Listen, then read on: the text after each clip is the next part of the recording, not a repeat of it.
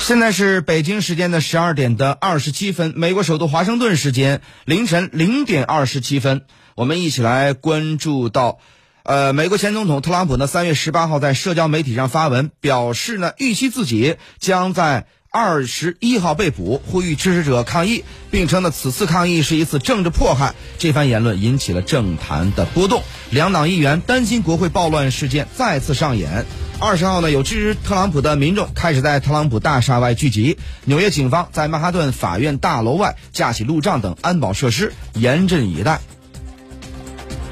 那么就在十八号的时候呢，特朗普在社交媒体上声称自己即将在二十一号被捕，并呼吁支持者发起抗议，夺回自己的国家。据称呢，曼哈顿地区的检察官办公室呢即将做出决定，是否就。特朗普二零一八年向燕星丹尼尔斯支付十三万美元封口费相关事件发起犯罪指控，并实施逮捕。伴随着事件的发酵，社交媒体上有特朗普支持者呼吁持枪者到法院门口抗议，并阻止逮捕行为。二十号下午，在纽约曼哈顿第五大道特朗普大厦对面的大厦门口，有十多名特朗普的支持者聚集，他们挂起大大小小的旗帜，上面写着包括支持他参加二零二四总统大选的口号等。街对面聚集了多家媒体记者，周边有十多名警察守卫。纽约市警察局表示，正在密切监视事态的进展，不过目前没有任何的显著威胁。纽约市长亚当斯表示，警察正尽最大努力确保不再让国会山骚乱事件在纽约上演。法律专家指出，如果正式控罪，一种可能是在佛州实施逮捕后送至曼哈顿法庭宣读控罪，按指纹，随后呢可能被保释等待庭审。另外，也有报道指。特朗普团队呢正在为其他选项做出准备，包括安排前往纽约自首。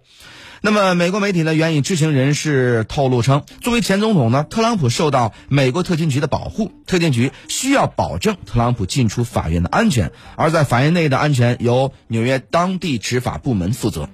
如果特朗普呢因此遭到起诉，将成为有史以来美国第一起针对前总统的刑事案件。那么，美国共和党内呢，对案件的回应方式呢，受到媒体的关注。潜在的二零二四年总统参选人也有着不同的表态。前副总统彭斯和福州州长德桑蒂斯指责检察官带有政治目的，而共和党参议员呢，斯科特以及已经宣布参选的前美国驻联合国大使黑利则保持沉默。